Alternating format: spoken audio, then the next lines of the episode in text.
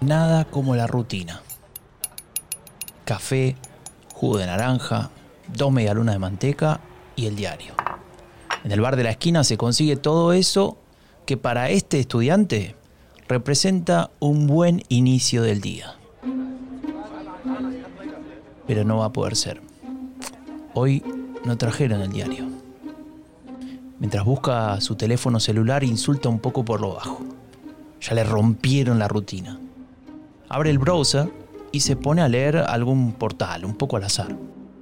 Y de pronto ve un titular raro. No da crédito. El camarero, un poco preocupado, se acerca y le pregunta, ¿Estás bien? Y el estudiante lo mira a los ojos y luego de un momento responde. Lo preparé todo para el examen de hoy. Todo, ¿eh? Populismo de izquierda, populismo de derecha, más reaccionario, populismo progresista, todo. Y ahora resulta que escriben populismo de centro. Mira lo que dice acá. ¿Ves? Populismo de centro. ¿Cómo que populismo de centro? Es que es imposible esto. ¿Qué es el populismo? El camarero se da media vuelta con una sonrisa fingida y sigue trabajando. Y lo que descubre este estudiante no debería sorprendernos. Porque el populismo se ha transformado en un concepto con muchísimos, digamos, apellidos y usos también. Y en el caso particular de las nuevas derechas, ha cobrado una importancia fundamental, tal vez mucho más grande de lo que pensamos.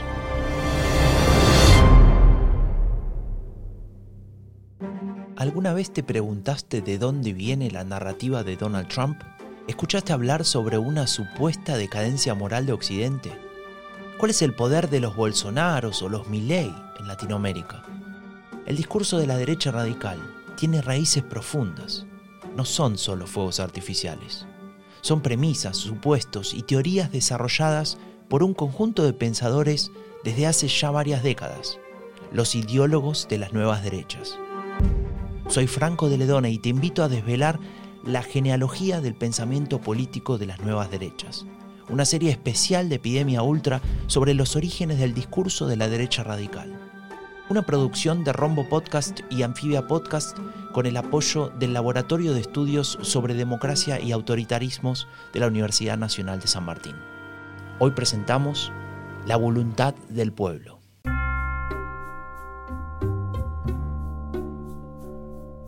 La primera vez que leí sobre populismo fue en un libro de Eliseo Verón sobre el discurso peronista. Unos años después, al menos para mí, ese concepto aparecía más bien relacionado con una visión latinoamericana de izquierdas. Pero debo reconocer una cosa. Seguía sin quedarme del todo claro.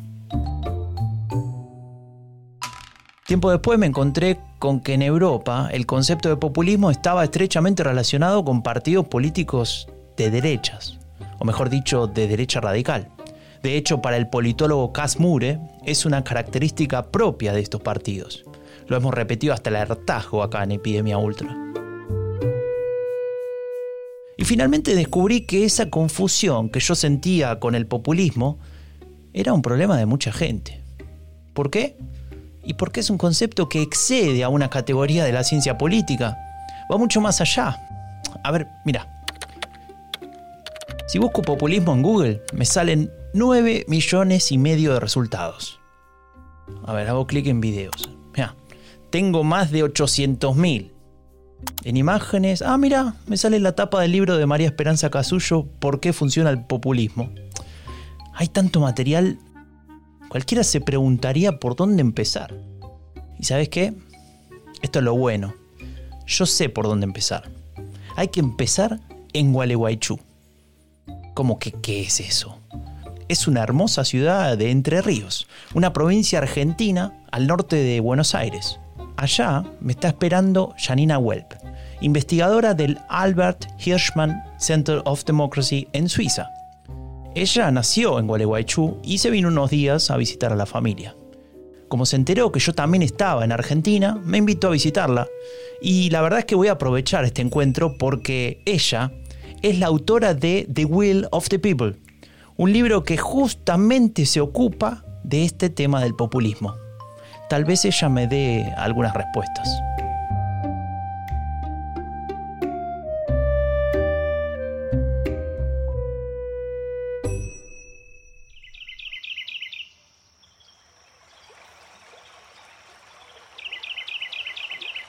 Estamos a la orilla del río Gualeguaychú.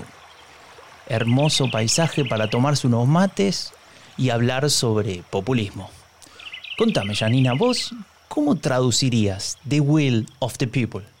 Yo lo pienso como la voluntad del pueblo y lo pienso como irónica, o sea, no sé si irónicamente es la palabra, pero como, como una provocación, ¿no? Porque tanto voluntad como del pueblo, claro, ¿qué es eso, no?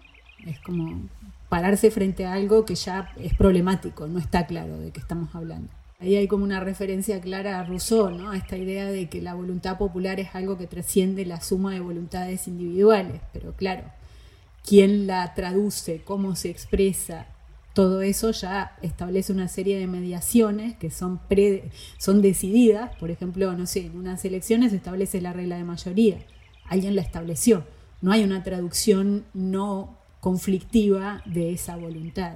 Porque cuando empecé con el libro, una de las cosas que, me preocupaba, que me sigue preocupando, es la laxitud ¿no? que adquieren las definiciones y su aplicación. Y todas las subdivisiones que hay, populismos de derecha, de izquierda, eh, etcétera, etcétera. ¿no? Y creo que en, en, esta serie lo están trabajando mucho. Cuando hablamos de derechas y de derechas radicales, hay un montón de subtipos. Entonces ahí en esa laxitud creo que tenemos un problema que puede hacer naufragar el concepto porque cada vez nos entran más casos. Y si nos entran cada vez más casos, perdemos capacidad de comprenderlos y de, creo que es nuestro, nuestro caso, de ver cómo responder a los retos que presentan. Bueno, ya que hablamos de definiciones, entonces dame una mano con esta pregunta que me persigue a mí y a tanta gente. ¿Qué es el populismo? Y de paso, contame cuáles son sus efectos. Entonces ahora sí, pasando a la definición más aceptada actualmente, la definición del populismo como una ideología fina que divide a la sociedad en buenos y malos y ubica al líder como el legítimo y verdadero representante de los intereses de la sociedad, creo que tiene elementos claves a explorar y tiene la gran virtud de permitir la operacionalización. Esto por ahí no está muy presente en el debate público, pero para la academia es fundamental porque a los casos, cuando investigamos, los tenemos que clasificar. Y la gran intención es comparar. Pero acá el problema de vuelta es que, puede ser, eh, nos pueden acabar entrando demasiados casos, nos permitirá comparar en el tiempo y en el espacio, pero perdemos especificidad. Y ahí una cosa que me preocupa puntualmente es la cuestión de, de no deshistorizar si bien venimos hablando de populismo desde hace mucho tiempo, la experiencia latinoamericana desde mediados del siglo XX, donde se asocia además, en el caso del peronismo, por ejemplo, al, fascismo entre guerras, eh, tiene unas particularidades y ahora estamos frente a otras. Y ahí una de las cosas que me pregunto es cuánto afectan las dinámicas comunicacionales del siglo XXI en generar este tipo de discursos. Y ahí otro problema que tenemos con la definición es que el populismo debe analizarse de forma diferenciada cuando está en la oposición y cuando está en el gobierno. ¿no? Porque vos preguntabas por los efectos que generan la población y la democracia. Y tanto en la oposición como en el gobierno genera efectos, clarísimo está, ¿no? hay efectos muy concretos, pero no son los mismos y no son los mismos los retos que suponen.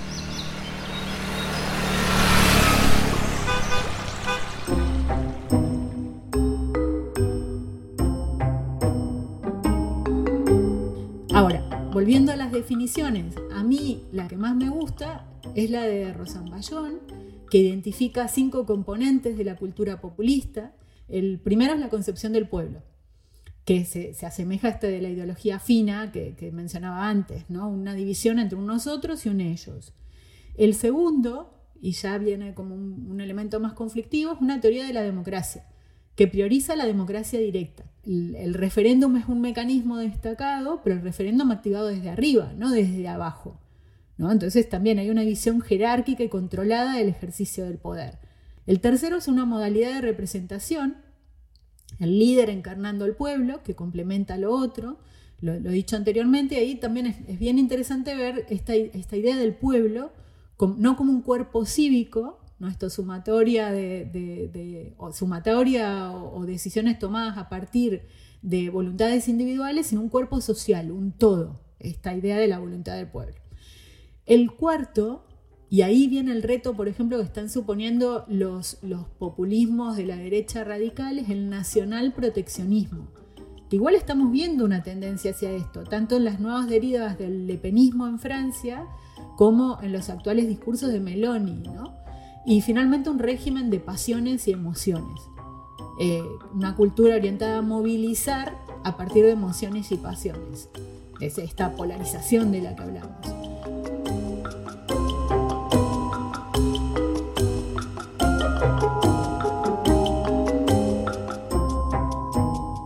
Entonces, ¿cuáles son los efectos? Eh, uno de los más claros es la, erosión de la cohesión social a partir de generar este tipo de divisiones eh, y los extremismos que se ven en la sociedad. Y a partir de ahí lo que vemos es una gran diversidad entre los casos, pero la tendencia está marcada, pero como digo, también tiene que ver con las dinámicas comunicacionales del siglo XXI a la división, la polarización, las dificultades que se van generando para establecer acuerdos. Y una confusión muy grande entre esta idea de, digamos, que establece el populismo, de que hay que hacer la voluntad del pueblo, pero sin una clara definición de quién es el pueblo más allá de la voluntad del líder. Esto me recuerda a esa idea del sentido común a la que tanto apela el discurso de la derecha radical actual. Sí, bueno, es, eso también es un efecto bastante marcado, ¿no? Y creo que, vos lo has trabajado bastante, ustedes lo trabajan bastante en las series que han hecho. Eh, por un lado, esta idea de la gran política, de la política con mayúscula, eh, y por otro, una constante apelación a soluciones mágicas y evidentes, como si todo fuera tan simple. Y no es simple. Y no es simple tampoco al analizar los discursos populistas. Yo creo que lo que está haciendo Meloni en los últimos, en las últimas semanas y meses lo va marcando, ¿no? Está, hay ciertos aspectos de su discurso que realmente apelan muy fuerte a, temas irresueltos en nuestro sistema político, ¿no? Entonces por ahí también se llega a convencer a la ciudadanía, pero luego en el mismo paquete entran un montón de cosas que son muy complejas.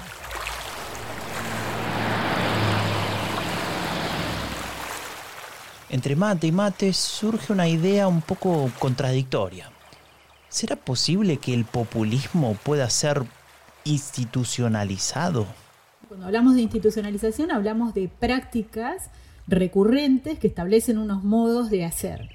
Eh, y a mí ahí un caso, estoy escribiendo en realidad sobre el caso argentino, eh, que, me, que me despierta todas estas inquietudes, porque claro, si pensamos que el populismo está fuertemente asociado a los liderazgos, a los liderazgos populistas, entonces es como que de alguna manera podría pensarse que es opuesto a la institucionalización, porque el líder tiene una existencia efímera, ¿no? Entonces se acaba el líder, se acabaría la experiencia populista.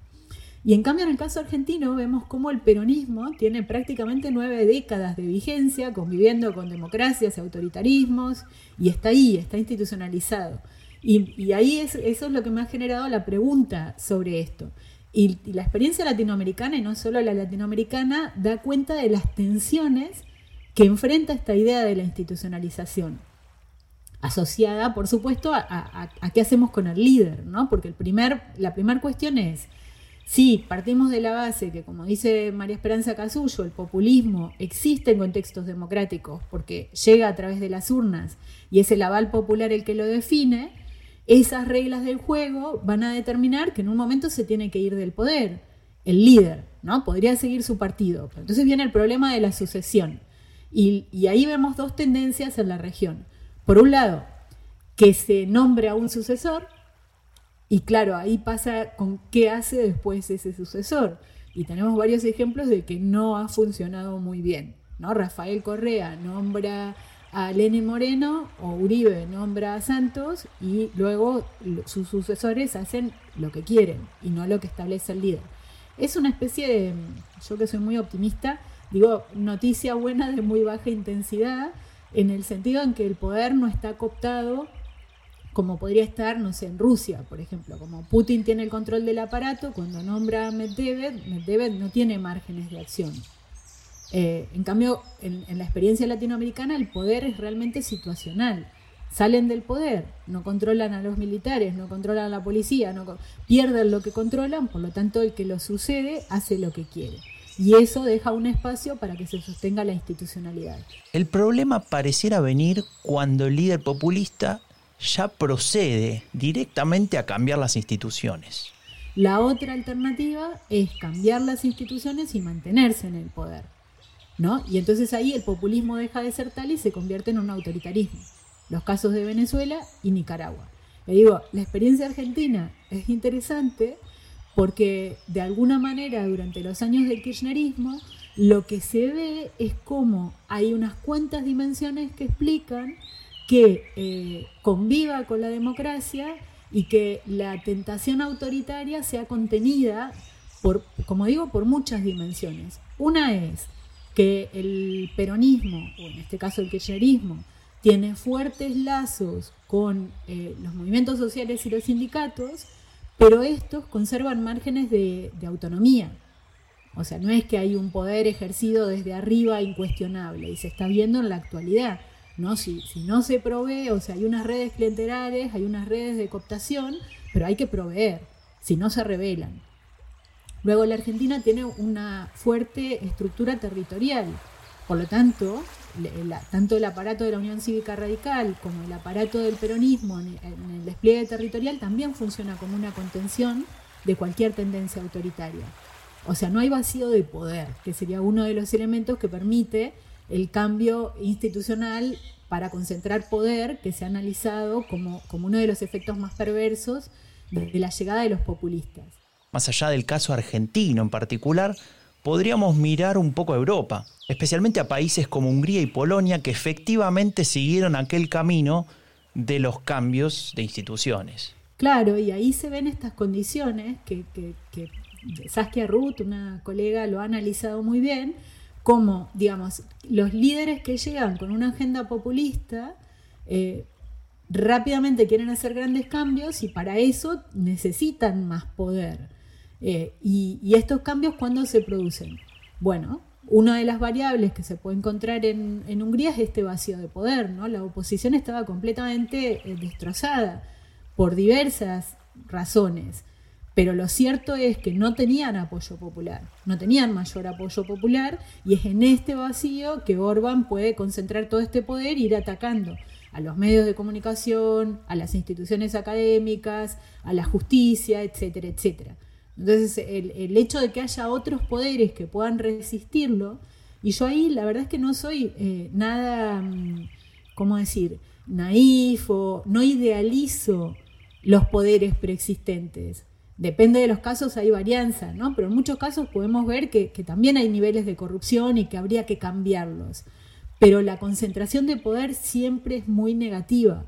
O sea que incluso siendo críticos con los poderes preexistentes, el reparto de poder es bueno para evitar el totalitarismo. Perdón que me vuelva a meter, pero me acordé de El Salvador, con el presidente Nayib Bukele y su deriva autoritaria.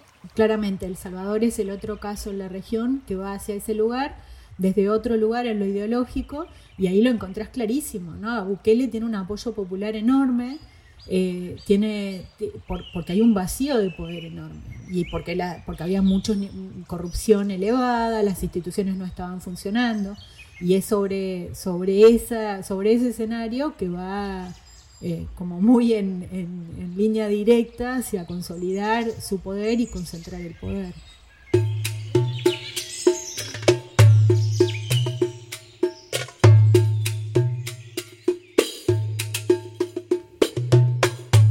Se nos acabó el agua caliente para el mate, nos vinimos a tomar un helado. No hay nada como un helado argentino. Pero esa es otra historia. Mientras Janina pide el suyo, me acuerdo de lo que les contaba al inicio de este episodio. Eso de que el populismo es más que una categoría de la ciencia política. El populismo es una palabra que se usa a diario. Algunos la usan como sinónimo de demagogia, otros de corrupción, como si fuese una etiqueta. Sí, yo eh, no insistí al principio en este tema de las dinámicas comunicacionales. Las, etiquetas funcionan. Eh, funcionan, quiero decir, son productivas para atraer a la gente y para condensar sentidos en una etiqueta. no funcionan eh, en realidad para alimentar un debate democrático profundo, para analizar más claramente los procesos y los fenómenos sociales. Y la de populismo es una de estas. Eh, seguramente porque, porque viene también desde fuera, es una estrategia global, ¿no? Entonces es, fácil que se inserte en, distintos debates comunicacionales adaptada a cada contexto. Eh, como decís, claro, opera como un descalificativo, populista, eh, todo el mundo parece entender qué significa, pero en realidad lo único que, se entiende con claridad es que se está atacando al adversario, nada más que eso, ¿no? Eh, y simplifica mucho el discurso. Entonces, por eso es problemático. Y, creo que definitivamente em, tiene, tiene algo, no sé si usar esa etiqueta eh, produce determinados efectos, probablemente sí, pero más que nada es un efecto de algo previo que es la simplificación del debate, ¿no? esta constante tendencia a pensar las cosas como si fuera eh, eh, todo entre buenos y malos y todo muy claro, ¿no? Em, que creo que, ahí es donde viene el problema, porque si, nos trasladamos a un debate más de política pública, ¿no? una ley de educación, lo más común es que una ley de educación tenga, dependiendo de la posición ideológica de cada una, de cada uno, algunos elementos que nos puedan parecer muy negativos y unos cuantos otros que sean rescatables. ¿No? Y si lo simplificamos tirando por la borda todo, se anula el debate. Y el debate es quién la promueve y no qué dice esa ley y qué puede estar bien y qué habría realmente que revisar porque está mal. En resumen, una simplificación brutal que no hace más que polarizar y bloquear el diálogo político. Algo de lo que se acusa frecuentemente a las redes sociales, ¿no? Sí, exactamente. Sí, sí, ¿no? Creo que también está como muy, muy claro la gente que se dedica a estudiar esto. Eh, todo el tema de las burbujas, de las cámaras de eco, va por ahí también, ¿no? Lo que entra reafirma y todo lo demás queda afuera. Eh, y, es muy problemático, pero, pero creo que ahí, ¿no? Me parece que tu pregunta apuntaba a esto porque eh, como, como son, esto es un germen también de narrativas antidemocráticas en el sentido en el que todo el esquema de la comunicación, desde el progresismo y desde el ámbito reaccionario, se ubica en la misma dinámica de comunicación. Esa idea de germen de narrativas antidemocráticas me recuerda varias cosas que vimos en esta serie. Por ejemplo, aquel concepto de hace 100 años de la revolución conservadora en plena República de Weimar, que hablaba de una decadencia de Occidente. Hoy en día se escucha y me pregunto, ¿será que se cree en que es lo que está sucediendo en el mundo? ¿O simplemente se apela a esta idea con fines estratégicos? Tiendo a pensar que siempre es una combinación de ambos. Eh, ¿no? Estrategia y ideas. Eh, creo que, que es indiscutible un poco esto que decías, que hace 100 años y 200, y a mí me gusta, me gusta mucho la historia y cada vez leo más historia, y, es como figurita repetida, ¿no? ayer estaba repasando el federalista, y, hay partes del federalista que, parecen escritas hoy, ¿no? Cuando habla del rol de los medios de comunicación, de, de los grandes medios, defendiendo posturas de poder, intereses espurios y demás. Entonces es como una mm, eh, eh, constante esta idea del declive, ¿no? Quizá haya algo antropológico ahí que, como digo, se me escapa. Pero estratégicamente sin duda funciona también y funciona para ciertos sectores más que para otros, ¿no? Eh, entonces, sí, definitivamente. Y ahí me gusta mucho la idea que citabas, la, la, cuestión de la empatía metodológica. Yo ahí adhiero muchísimo también. No se trata de justificar, sino de comprender.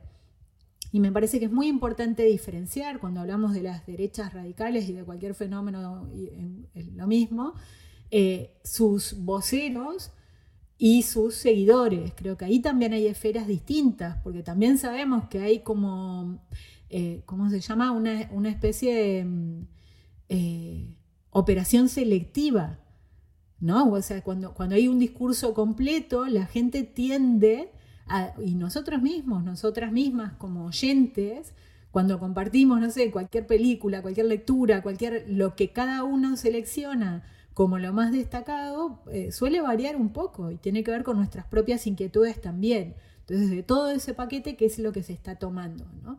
Yo creo que las dinámicas comunicacionales son mucho más complejas y que definitivamente es necesaria esa empatía metodológica para poder diferenciar y, entender cómo funcionan este tipo de estrategias para desarticularlas, porque lo que está claro es que hay que desarticularlas.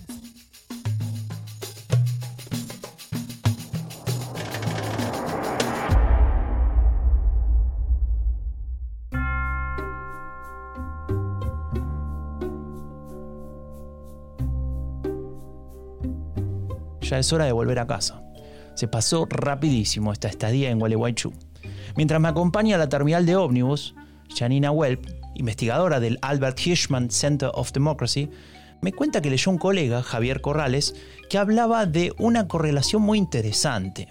Se trata de una relación entre la agenda antiderechos y la calidad de la democracia.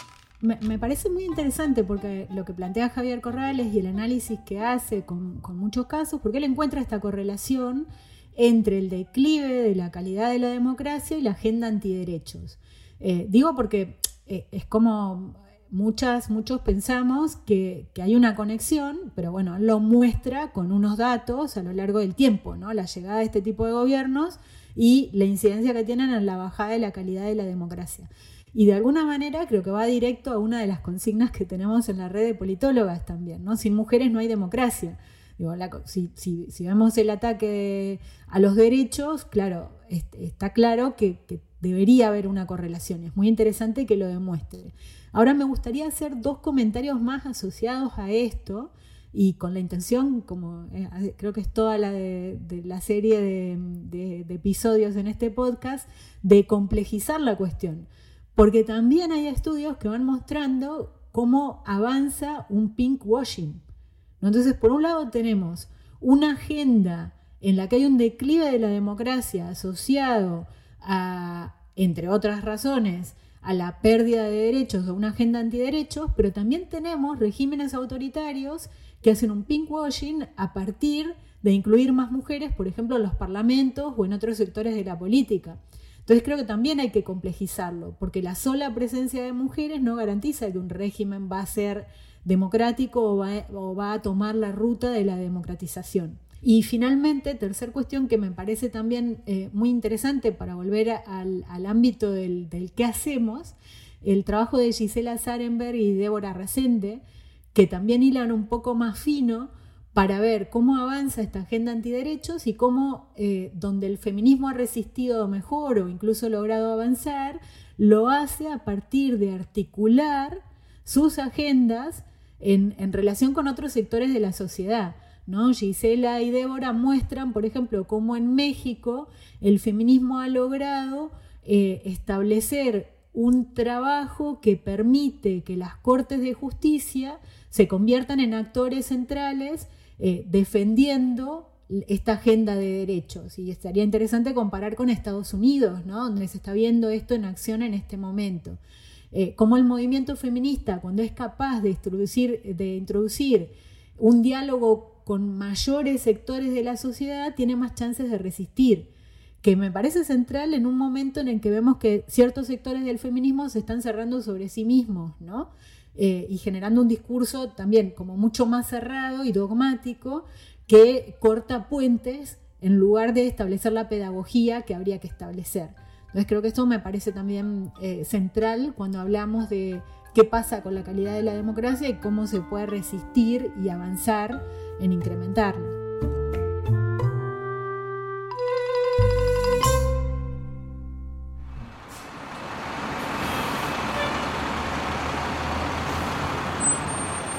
El conductor del bus que me lleva de vuelta a Buenos Aires me pone un poco de mala cara cuando le pido que me espere dos minutitos más. Y es que Janina me está contando lo último, pero tal vez lo más importante de esta charla. Hay algo que creo que es importante que lo digamos una y otra vez, que tiene que ver con la agencia, me parece. Y por eso sí, cerraba con lo, de Gisela y Débora de cómo se puede actuar. Porque me parece que cuando hablamos del populismo y de la derecha radical, esta, esta idea de los grandes discursos, las grandes transformaciones, eh, al final se acaba estableciendo en toda la sociedad la idea de las grandes soluciones o las soluciones mágicas. Y se nos escapa que, tenemos un poder de agencia también, ¿no? Y que, y que en parte el problema es que se está perdiendo cohesión social y capacidad de agencia porque se están perdiendo o, o, porque no le damos suficiente importancia a las redes de actuación colectiva. Entonces creo que ahí hay una clave muy fuerte, donde nos tenemos que hacer cargo. ¿no? Y creo que esto es muy importante que lo tengamos presente.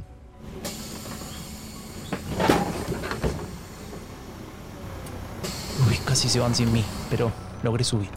Ahora tengo todo el viaje de vuelta para reflexionar sobre el populismo, sobre sus usos en la academia, en los medios y en la calle, sobre su aplicación y sobre sus peligros, pero sobre todo para entenderlo un poco mejor para conocer sus efectos y para comprender su relación con el discurso actual de las nuevas derechas.